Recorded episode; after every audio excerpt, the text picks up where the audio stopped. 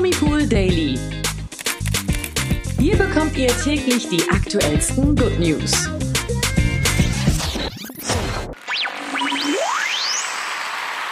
Hallo zum Promipool Daily Podcast. Heute mit der etwas kränkelnden Nathalie.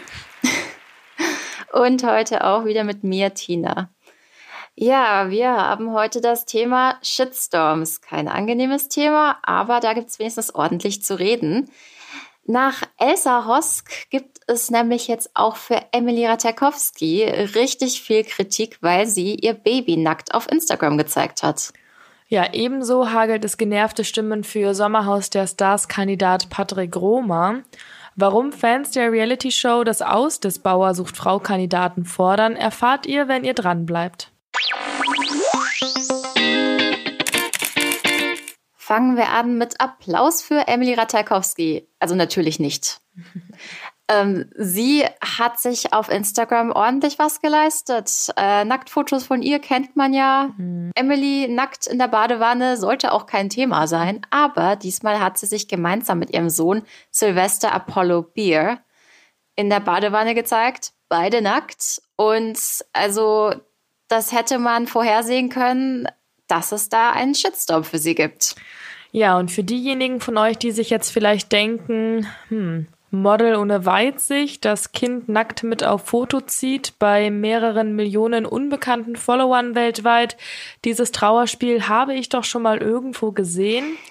Ja, ganz richtig, denn vor einem Jahr gab es entsetzte Aufschreie, weil Supermodel Elsa Hosk nackt und unzensiert mit ihrer Tochter, die damals eben auch noch ein Baby war, für Instagram posierte. Und ja, keine Ahnung, um ehrlich zu sein, wie man auch bei einem Profil mit 8,1 Millionen Followern, wie der aktuelle Stand auf Elsas Instagram-Profil ist, ähm, die man ja auch natürlich alle gar nicht kennt, auf die bescheidene Idee kommt, eben solche Nacktbilder von seinem eigenen Kind zu posten, weiß ich nicht, aber ja, sie hat's getan. Ja, na klar, äh, haben dann auch ordentlich Medien darüber berichtet und die Social-Media-Nutzer, die einigermaßen bei Verstand sind, haben sich dann auch unter dem Foto ausgelassen und kommentiert, wie man das denn mit einem kleinen Kind in dieser oft auch gefährlichen Internetwelt denn so machen kann. Mhm. Und da haben wohl einige Leute an ihrem Verstand gezweifelt. Ja. Aber Elsa hatte zumindest Einsehen und die Bilder waren dann recht schnell auch wieder gelöscht. Ja, ich muss sagen, ich habe auch zu den ein, zwei, drei Menschen gehört, die an ihrem Verstand gezweifelt haben, als ich die Bilder damals gesehen habe. Ich erinnere mich auch noch ganz genau, wie ich im Büro saß und irgendwie so völlig entsetzt war. Und ja. Mhm. Gut, aber als wenn das Ganze an der lieben Emily Ratajkowski vorbeigegangen wäre und ich hoffe, dass sie selbst nicht mal glaubt, dass ihr das irgendeine abkaufen würde, dass dieser Skandal damals von ihr ferngeblieben ist, macht sie jetzt genau das gleiche einfach ein Jahr später auch. Hm? Sie veröffentlicht nämlich auf Instagram eine Fotostrecke, wo sie und ihr Sohn gemeinsam nackt in der Badewanne sind und ich denke mir persönlich jetzt eben wieder aufs Neue, Emily, geht's noch, weil als wenn sie jetzt mal ganz ehrlich eine Privatperson mit 50 Freunden und Familienmitgliedern auf Instagram wäre. Und selbst dann lässt sich ja über dieses Thema bekanntlich streiten oder beziehungsweise völlig mhm. zurecht streiten. Stellt sie ihr Kind völlig nackt zur Schau und sie scheint das Problem auch gar nicht zu verstehen. Und, äh, man kann ja auch sagen, ne, mir folgen ja schließlich nur 26,5 Millionen Menschen, auch aktueller Stand auf Social Media. Kennt sie bestimmt alle auch persönlich, hat sie bestimmt zu allen ganz tollen Draht dazu, kann sie das bestimmt ganz toll einschätzen. Oh. Aber das Allerbeste daran ist ja auch, dass man ihr ja nicht mal folgen muss, um diese Bilder zu sehen. Denn wie sich das für ein Supermodel von Welt natürlich gehört, ist ihr Profil ja öffentlich. Und keine Ahnung, wie dir das geht, Tina, aber zum Beispiel ich jetzt persönlich bräuchte nicht mal meine Baby-Nacktfotos aus der Badewanne im Familienalbum zu Hause. Und ich meine, diese bescheuerten Bilder von sich in der Badewanne hat wohl jeder in seinem Kinderalbum irgendwo drin stecken. Und wenn meine Eltern diese Bilder, wo ich immer noch schnell heutzutage weiterblätter, weil ich es mir echt nicht anschauen mag, ich, also ich brauche keine äh, persönlichen Nackt-Baby-Bilder von mir. Aber das ist ja auch nur meine, meine ganze persönliche Schamgrenze. Aber ich denke mir dann halt, wenn meine Eltern das auch auf Social Media damals gepostet hätten, würde ich das echt maximal daneben finden finden. Weil im Familienalbum kann ich immer noch sagen, ne, ja. äh, halt die halt die Seiten zusammen. Ich weiß ja ganz genau, wo sie sind und muss sie keinem zeigen. Aber, und ich weiß auch vielleicht ungefähr, wer diese Bilder schon gesehen hat und kann drüber hinwegsehen. Aber wenn das jetzt auf Social Media gewesen wäre und ich wüsste, meine Eltern haben 26,5 Millionen Follower, um das nochmal eben ganz kurz zu erwähnen, weiß ich nicht. Würde ich nicht so geil finden, um ehrlich zu sein. Ja, da wird's mir auch ähnlich gehen. Also ich meine, im Familienalbum ist schön und gut, die Fotos. Manchmal sind sie auch total lustig. Und wenn man sie sich dann später als erwachsener Mensch anguckt, denkt man sich, um Gottes Willen, ja. wieso habe ich als Kind so viel Angst vor Wasser gehabt? Aber ich meine, gut, das ist ja dann der persönliche Bereich, die Eltern, vielleicht noch Tanten, Onkel, die sich das mal angucken. Und das war's dann auch schon. Aber als Baby hast du ja auch noch gar kein Konzept von Social Media mhm. und Privatsphäre. Und da kann ja auch schlecht das Kind zustimmen oder ablehnen. Und in dem Fall finde ich das auch einfach furchtbar, wenn man das dann so auf so online präsentiert. Vor allen Dingen, weil ja nicht jeder User nur da sitzt und sich denkt, boah, süßes Baby, ich kommentiere jetzt ein Herzchen, damit hat sich's, mhm. sondern es gibt ja auch Leute, die haben da ganz andere Gedanken. Ja, und was interessieren mich denn anderen Babys in der Badewanne? Das interessiert mich doch überhaupt nicht. Und ja, Stimmt. also ich kann nicht abschätzen, was Emily dazu bewogen hat. Und ich denke auch persönlich, dass Elsa Hosk eigentlich spätestens ein gutes Beispiel auch für Promis der Art gewesen sein könnte. Eben mhm. mit seinen Kinderfotos, egal wie freizügig und offen man zu Hause lebt, kann ja jeder zu Hause den ganzen Tag nackt rumlaufen, ja. wie er möchte. Aber dass man einfach dem Kind zuliebe da etwas sensibler mit solchen Bildern umgehen sollte. Und auch wenn ich das Emily natürlich nicht unterstellen möchte, aber ich fände es auch ehrlich gesagt sehr geschmacklos, so ein Medienrummel zu provozieren und wie du schon sagst, dessen Privatsphäre irgendwie mit Füßen tritt. Also ja, das würde ich auch sehr grenzwertig finden. Anderes Thema. Genau, kommen wir zu einem anderen Thema, was genauso viel Aufmerksamkeit gerade im Netz bekommt, und zwar dem Sommerhaus der Stars. Das ist mal wieder ein Fest für alle Reality-Fans, mhm. würde ich mal behaupten. Mhm, kannst du behaupten, ist so? und äh, da gibt es vor allen Dingen äh, Kritik am Bauachzucht-Frau-Paar und zwar speziell an Patrick Roma, der ja bekannterweise in der diesjährigen Staffel mit seiner Freundin Antonia Hemmer dabei ist. Was ich jetzt sehr überraschend fand, weil ich fand die beiden auf Social Media eigentlich immer total sympathisch. Ähm, Jein. Also ich muss sagen, ich fand sie auf Social Media, um ehrlich zu sein, weniger sympathisch, alle beide. Und bei Antonia muss ich sagen, dass sie irgendwie dieses Jahr meine absolute Sympathiegewinnerin ist in der Staffel. Also ich bin irgendwie so ganz überrascht von ihr, weil sie sich sehr natürlich und sehr hilfsbereit und sehr empathisch zeigt äh, im Sommerhaus, auch was die anderen Kandidaten angeht. Ich erinnere mich an diese Situation mit Kata zum Beispiel, wo sie da immer, ja, irgendwie mehr oder weniger schon verzweifelt, aber ihr einfach immer zur Seite stand. Und auch generell scheint sie, glaube ich, eine Person zu sein, an die man sich gut wenden kann im Sommerhaus und mit der man gerne Zeit verbringt. Und ja, deswegen ist sie dieses Jahr irgendwie so meine Überraschungstüte an Sympathiebonus, den sie bei mir eingefahren hat. Und ich glaube, ich bin damit auch nicht die Einzige. Ja, du bist da garantiert nicht der Einzige, aber ich glaube, der Einzige, der da was dagegen zu sagen hat, ist tatsächlich ihr Freund Patrick. Der haut nämlich das eine oder andere, den ein oder anderen Spruch, die eine oder andere Aktion gerade raus. Und äh, das schlägt natürlich den Zuschauern auch sauer auf, die jetzt sogar den Rauswurf von dem Bauern fordern, weil er ja wirklich echt schlecht mit seiner Freundin umgeht, muss man ja sagen. Ja, man hat Antonia jetzt auch schon tatsächlich öfter wegen Patrick Wein sehen. Das ist ja nun kein Geheimnis mehr. Gerade nach dem Spiel Einparken schienen die beiden überhaupt keinen Frieden mehr miteinander zu finden. Da haben wir im Podcast ja auch schon über die Statements von den beiden jetzt nach der Show gesprochen, wo Patrick sich ja auch entschuldigt hat für sein unsensibles Verhalten und meinte, dass er das Ganze einsehen würde. Aber ja, das macht die Situation beim Zusehen jetzt gerade von dem Sommerhaus leider einfach nicht besser. Denn von Folge zu Folge sehen wir eine immer frustriertere Antonia, die sich so sehr bemüht, ihren Patrick irgendwie gnädig für sich zu stimmen. Und auf der anderen Seite ein Patrick, der gefühlt immer mehr auf Antonia rumhackt, in Anführungszeichen, und irgendwie jedes Haar in der Suppe sucht. Oh man, also das kann ja eigentlich gar nicht mehr gut gehen. Ja, schwierig. Ja, also bei den anderen Sommerhaus-Stars, denen ist das auch schon aufgefallen. Und äh, Sascha und Mario haben den Patrick sogar darauf angesprochen, wie er sich verhält. Aber das Ganze ist wohl nicht auf fruchtbaren Boden gefallen. Ähm, die Fans äh, lassen jetzt inzwischen auch wirklich kein gutes Haar mehr an mhm. Patrick. Mhm ähm, vor allen Dingen auch wegen dem Spiel mit dem tollen passenden Namen Lass mich nicht hängen, was die Promis jetzt als letztes machen mussten.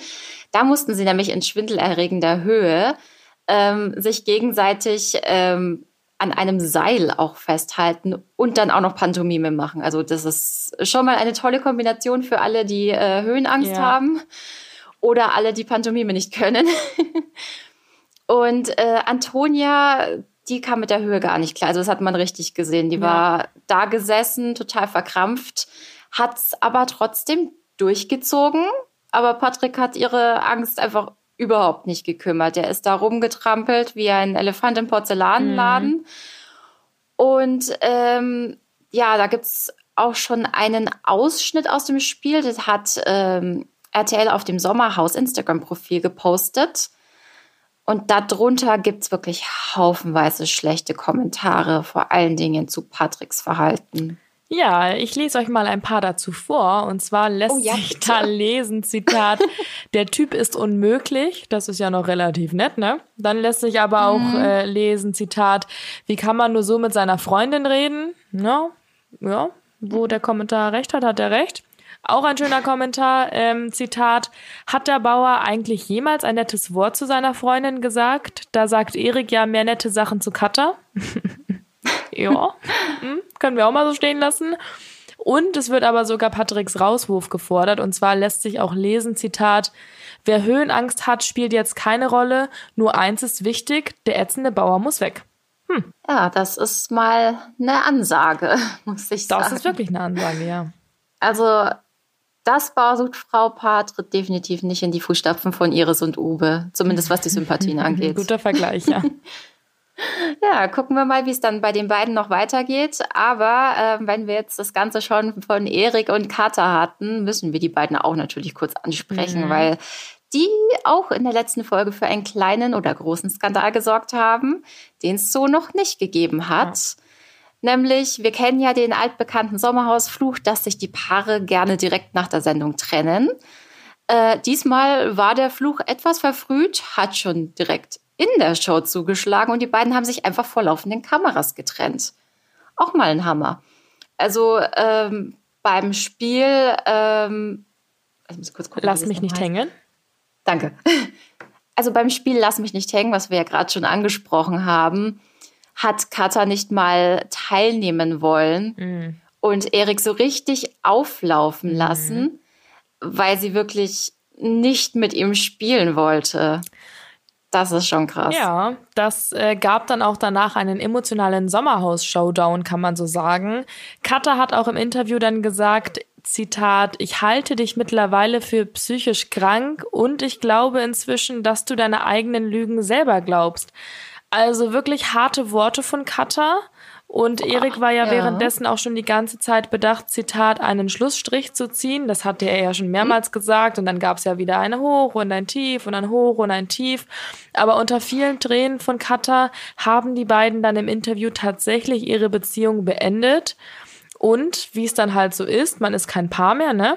Das hatte natürlich mhm. Konsequenzen mhm. und Katha und Erik kehrten dann auch zu ihren anderen Mitbewohnern zurück und erzählten, dass das Sommerhausformat eben ein Format für Paare sei und dass sie nun kein Paar mehr sind und deswegen raus müssen. Also wirklich eine krasse, krasse Sommerhausgeschichte. Ja, zumindest haben sie dann auch ehrlich gesagt, okay, das war's jetzt für uns, wir sind weg und haben es nicht oh, noch versucht irgendwie aber auch als Feinde durchzuziehen. Sinn mehr gemacht. Ja, die anderen waren genervt, ich als Zuschauer war auch schon genervt. Also es war auch echt nicht mehr unterhaltend am Ende. Es war echt einfach nur, es war so eine Mischung aus Fremdscham und Mitleid. Das oh. ist aber auch keine sonderlich, äh, ja, tolle Kombination, auf die man jetzt stolz sein kann, wenn man das an Sendezeit erlangt. Aber gut. ich so ist es halt. Jetzt gehen sie in die Sommerhausgeschichte ein. Ich glaube, Erik war das auch irgendwie ganz recht. Er hatte das ja immer mal zwischendurch betont. Die krasseste Sommerhaussituation ever oder ich weiß nicht, was er da alles gesagt hatte. Ja, aber so ist es jetzt halt. Und Wir sagen Tschö und auf Wiedersehen, Katha und Erik aus dem Sommerhaus und alles Gute natürlich weiterhin, dass ihr da euch am besten nie wiederseht. ja, das hoffen wir wirklich. Nicht, dass es dann im Dschungel zum Showdown ah, kommt. Ah, um Gottes Willen. Bring hier bloß niemanden auf falsche Gedanken, Tina. Nimm das bloß wieder zurück. Ich ahne Böses für nächstes Jahr. Naja, gut. Machen wir weiter mit schöneren Nachrichten und die gibt es in unseren News des Tages. Denn Angelina und Sebastian Panik sind zum zweiten Mal Eltern geworden. Auf Social Media verkündeten die beiden die Geburt ihrer Tochter und dort schrieben sie unter anderem, Zitat, Unsere Prinzessin ist geboren. Worte alleine können gar nicht beschreiben, wie unendlich glücklich und dankbar wir jeden Tag sind, dich in unseren Armen halten zu dürfen. Die Liebe zu dir ist magisch. Ja, weitere Details, außer diese schöne Liebeserklärung, äh, bleiben von Angelina und Sebastian erstmal unter Verschluss. Und das kennen wir ja aber auch bereits von ihrem Sohn. Da veröffentlichen sie ja auch wirklich nicht viel. Und ich kann da auch nur noch mal sagen, Emily, so kann es auch funktionieren.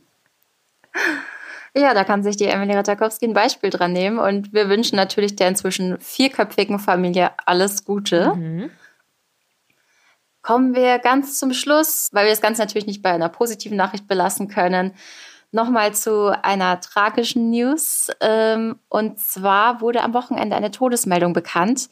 Die Oscar-Preisträgerin Louise Fletcher ist gestorben. Sie ist im Alter von 88 Jahren in ihrem Haus in Frankreich eingeschlafen, hat ihr Agent gegenüber Deadline bestätigt. Also ihr kennt sie wahrscheinlich aus einer Flug über das Kuckucksnest, wo sie neben Jack Nicholson gespielt hat.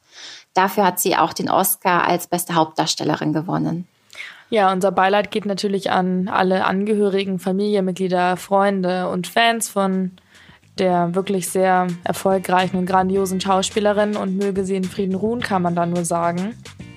Und damit verabschieden wir uns dann auch für heute von unserem Promipool Daily Podcast. Würden uns freuen, wenn ihr morgen um 16 Uhr wieder einschaltet, wenn wir für euch die besten und äh, wichtigsten Promi-Meldungen des Tages natürlich wieder haben. Und bis dahin dürft ihr natürlich unserem Podcast wie immer eine Bewertung dalassen. Da würden wir uns sehr freuen. Bis morgen. Ciao, ciao. Ja.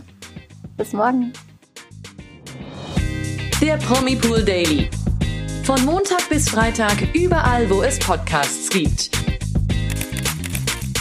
Noch mehr Good News bekommt ihr im Netz auf www.promipool.de.